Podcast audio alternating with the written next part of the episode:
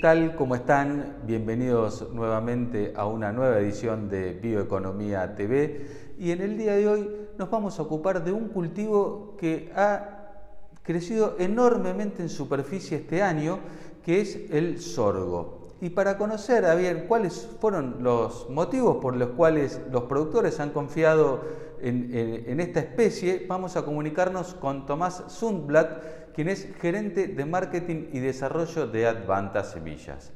Os propongo ya ir a la presentación del programa, cumplir con los auspicios y enseguida estamos de vuelta con ustedes.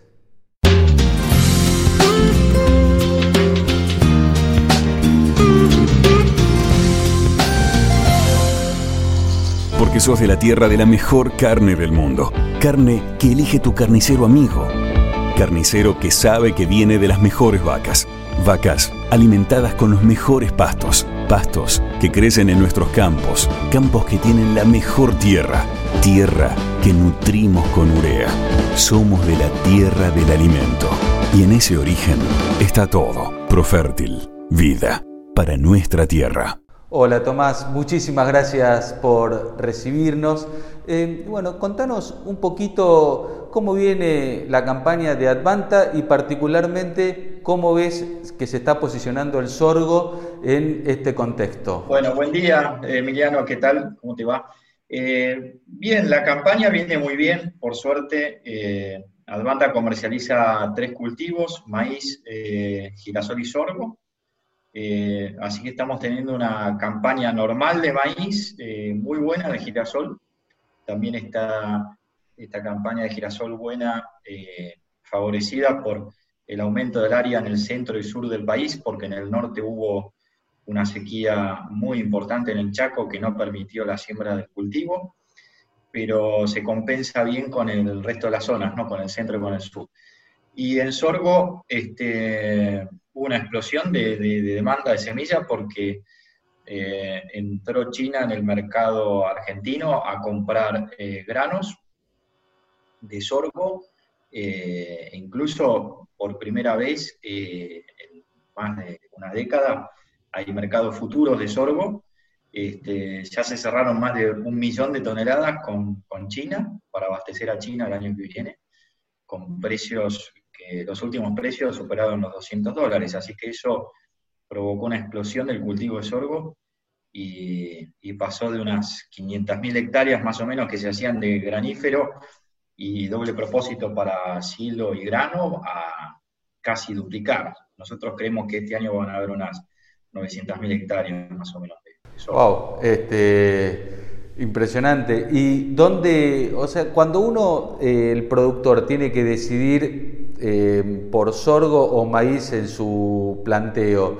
Eh, ¿A qué se debe la, elección? ¿Qué es lo que justifica que uno pueda elegir un sorgo? ¿Es la zona? ¿Es el potencial de rinde? ¿Es este, la fecha de siembra? ¿Qué es lo que este, lleva al productor a decidirse por el sorgo o por el maíz? Bueno, yo creo que son cultivos eh, complementarios, no necesariamente es sorgo o maíz desde el punto de vista técnico agronómico debieran ser complementarios, eh, desde el punto de vista del negocio, digamos, el driver principal eh, que, define la siembra de uno u otro tiene que ver con, con la, digamos, el retorno a la inversión ¿no? que, tiene un productor por sembrar un cultivo en el otro. Generalmente el maíz, eh, los últimos años, durante muchos años fue desplazando el sorgo a zonas marginales por, esa causa, porque en el, maíz este, hubo muchísimo desarrollo tecnológico, el sorgo estaba muy relegado en ese sentido, se podía controlar malezas, insectos de manera eficaz. En maíz y en sorgo no había desarrollos tecnológicos importantes más allá del avance genético. Eh, y eso hizo que, eso sumado a que históricamente el maíz eh, vale 20 dólares o 30 dólares más la tonelada del sorgo, que el sorgo, hace que, eh, y los rendimientos esperados también eran más altos, que, el maíz realmente fuera mucho más atractivo. Aún en zonas eh, más marginales, eh, con, adaptando manejo agronómico, o sea, bajando la densidad de esos maíces, adaptando el paquete tecnológico, se lograban buenos resultados en maíz. ¿Qué ocurrió a partir de estos últimos años? que, bueno, gracias a que desarrollamos una tecnología única en el mercado que eh, permite controlar eh, malezas de, sorgo, de, manera eficiente en el sorgo, que es el, los sorgos iGrowth, que llamamos nosotros. Esta es la tecnología iGrowth que permite aplicar herbicidas de la familia de las imidazolinonas en cultivo del sorgo. Esto lo hace mucho más competitivo porque se puede aspirar a tener un cultivo limpio. Y si se puede aspirar a tener un cultivo limpio, eh, el productor se anima a aplicar un paquete tecnológico más elevado, o sea, se puede, pensar en usar sembradoras de precisión, este, las fechas correctas, con buenas dosis de fertilización, y el cultivo de sorgo responde porque el potencial genético es, es mucho más alto que lo que normalmente el productor venía obteniendo a campo. Esto sumado a la aparición de esta tecnología hace tres años, que, fue incrementándose su, adopción de manera eh, exponencial, pero más que todo en el sector eh, usando el, sorgo como destino forrajero, ¿no? como silaje, también para cosecha de grano, pero para consumo interno, eh, permitió que el sorgo fuera reposicionándose. Pero esta campaña en particular, por lo que te comentaba recién, estos precios exorbitantes que está pagando China y la posibilidad de cerrar contratos a futuro, le permite al productor eh, hacer una buena planificación de, sus márgenes brutos y, la verdad es que hoy con estos precios en rindes muy, muy bajos de sorgo se pueden tener muy buenos márgenes brutos, pero con destino a exportación. Eh, una de las principales eh, restricciones que tenía el cultivo, más allá de la tecnología, tenía que ver con la posibilidad o la facilidad de comercializar el grano.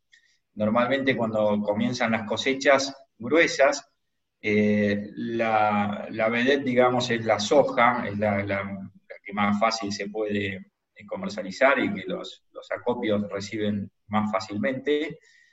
Incluso le gana al maíz, ¿no? Cuando, cuando arranca el maíz temprano, perfecto, pero cuando arranca la cosecha de soja, vamos todos con la soja, después se vuelve con el maíz eh, temprano, después el maíz tardío y el sorgo, último momento, nadie lo quería, hoy ya sí lo quieren, digamos, ese millón de toneladas está esperando a ser cosechado para cumplir los contratos, este, y pareciera ser que la demanda china viene muy firme, porque el consumo interno que tienen de, de sorgo es realmente muy elevado y, bueno, están aparentemente virando su, siembra local de sorgo por otros cultivos de mayor interés para ellos y, Argentina podría, podría proveer esa, esa necesidad que tienen de, sorgo más allá de, lo que compran de Estados Unidos. Argentina realmente es un, país que podría abastecer muy Quería preguntar, la verdad es bueno, hemos evidentemente el sorgo ha ingresado ¿no? a este nuevo paradigma, si queremos, de la biotecnología, en el cual la ola que ya venía en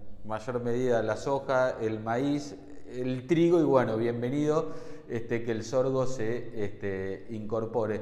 Y tengo uno que no es este, un tipo muy vinculado al campo y que, sigue los temas de, de la biomasa y los cultivos con diferentes usos, encuentra un montón de variedades eh, de sorgo. Sorgo dulce, sorgo blanco, que, se ha utilizado para harinas.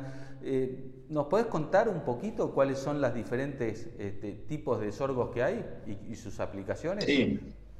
Sí, el sorgo tiene muchos eh, biotipos diferentes que difieren, digamos, ah, para el uso en el, cual finalmente se va a destinar ese sorgo. ¿no? Hay sorgos eh, forrajeros eh, de, pastoreo directo que tienen una capacidad de rebrote muy grande, que el animal puede ir y pastorear directamente, o se puede hacer heno con esos sorgos de, multicorte. Hay fotosensitivos, o sea, hay, distintos BMR de baja lignina, eh, hay sorgos graníferos, eh, puros, graníferos doble propósito que producen mucha biomasa de planta, más grano, entonces el productor después decide qué superficie destina para ensilar y lo que le sobra puede cosechar como grano.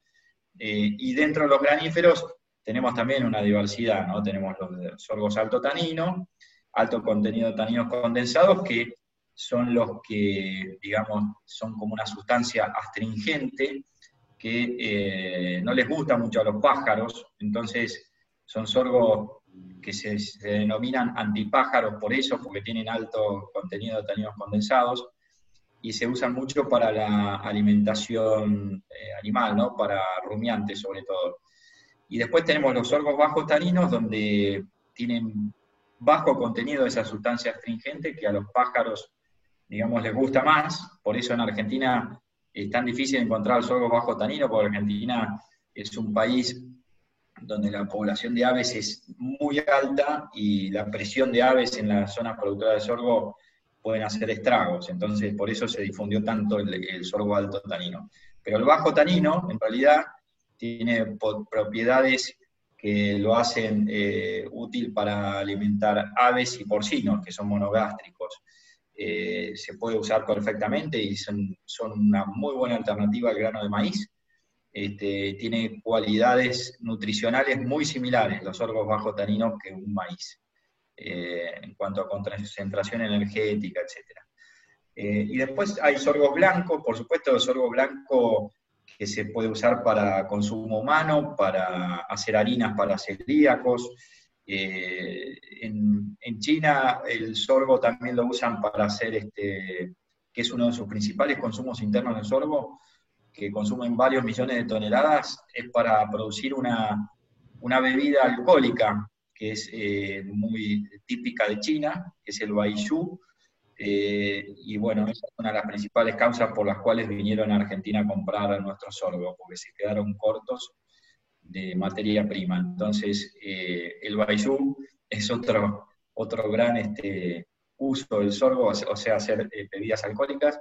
Y después tiene usos en el, en el, mundo de la bioenergía, ¿no? Se puede hacer este, biogás y con ese biogás producir energía eléctrica, eh, de hecho, nosotros hemos hecho algunas pruebas con una empresa local en Río Cuarto, eh, donde les dimos algunos materiales para que los prueben, para ver eh, cuál era su, digamos, mm, capacidad de producir gas y ese gas transformado en energía. Y también se usa el sorgo para producción de etanol. así como se usa el grano de maíz, también se puede usar el grano de sorgo de hecho, por ejemplo, en Uruguay este, hay una planta de alur que se abastece exclusivamente de sorgo bajo tanino en Uruguay. Y en Brasil también hay, producción de etanol, en Estados Unidos también hay plantas que eh, utilizan eh, sorgo bajo tanino para producir etanol. Ahí estamos hablando, eh, en lo que referís a etanol, ¿es etanol a partir del grano de sorgo o es etanol a partir de la, de la planta de sorgo?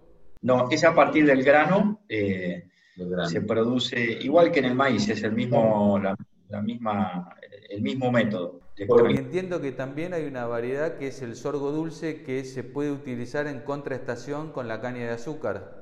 ¿Puede ser? Sí, bueno, el sorgo dulce, eh, Advanta en su momento desarrolló eh, sorgos para esa industria, para producir etanol a partir de la, de la caña el sorgo, porque dentro del mundo del sorgo hay biotipos que eh, producen muchos azúcares en, el tallo eh, y más de lo normal, que los hacen muy palatables para el consumo animal. ¿no? Normalmente hoy se usan para consumo animal, para uso diferido en las vacas de cría, en campos naturales, en vez de un campo natural, se hicieron un sorgo de esos, y se puede lograr muy buenos estados corporales de las vacas previos al parto. Pero el origen de esos sorgos era para, en realidad, había un proyecto para este, abastecer a los ingenios de Tucumán con sorgos con alto contenido de azúcar, para aprovechar eh, los ingenios. Los ingenios normalmente, si no me equivoco, poner están activos desde, no sé si es de abril o mayo, a noviembre, una cosa así, con un sorgo. ¿Por qué? Porque el ciclo de la caña recién entraba en producción a partir de ese mes, abril o mayo, no me acuerdo bien. Y con el sorgo se podía adelantar un mes este, el abastecimiento de la fábrica, de, esos eh, ingenios, y, el objetivo era, eh, de alguna manera, amortizar toda la maquinaria, toda la estructura, produciendo un mes más al año eh, con destino a alcohol, no para azúcar, sino para hacer alcohol.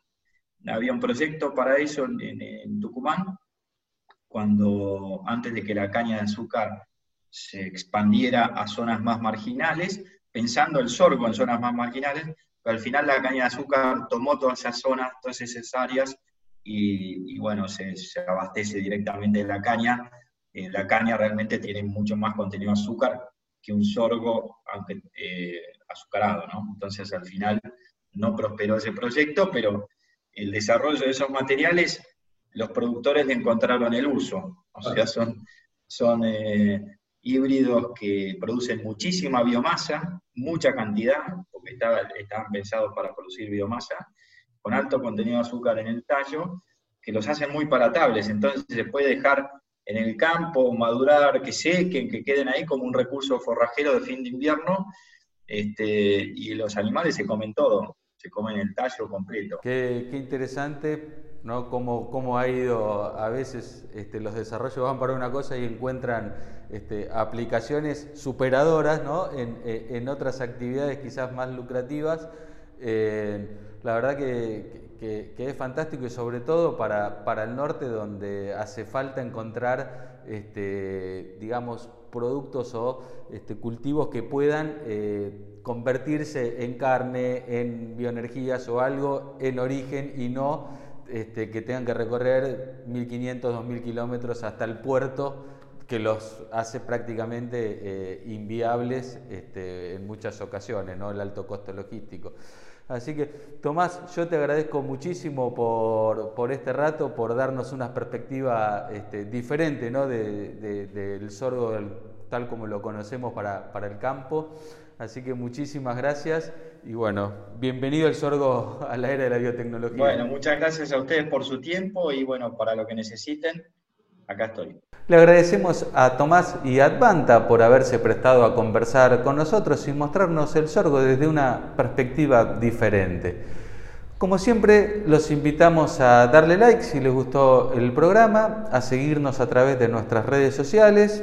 Los invitamos también a suscribirse al newsletter para no perder ninguna actualización de todo lo que publicamos en el portal bioeconomía.info y como siempre los estamos esperando la semana que viene con más bioeconomía.